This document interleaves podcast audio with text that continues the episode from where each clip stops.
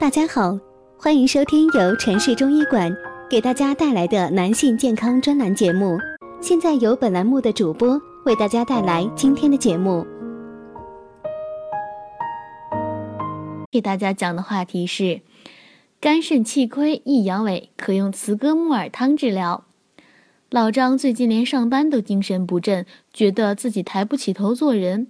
昨天晚上，老婆又冲着他大喊一句“没用的男人”，把老张的自信全吼没了。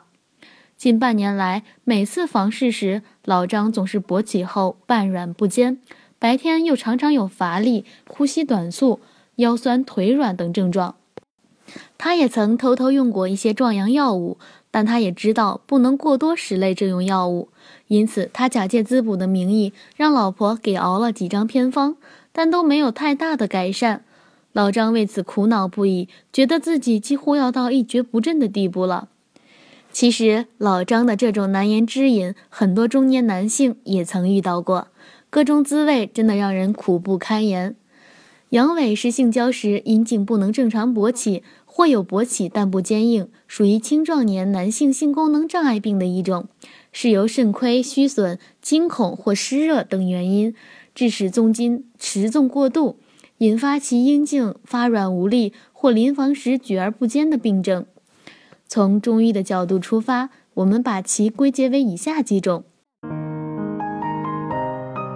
如果大家在两性生理方面有什么问题，可以添加我们中医馆健康专家陈老师的微信号：二五二六五六三二五，免费咨询。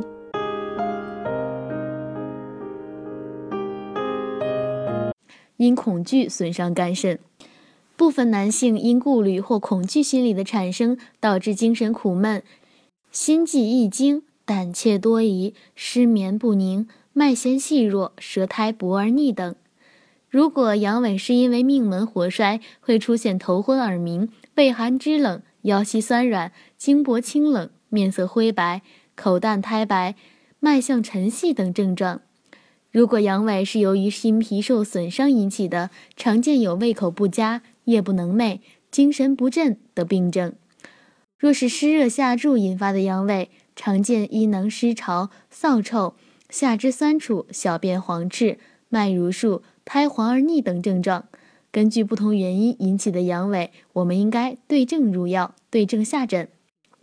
我们先来说一说雌鸽这种鸟类。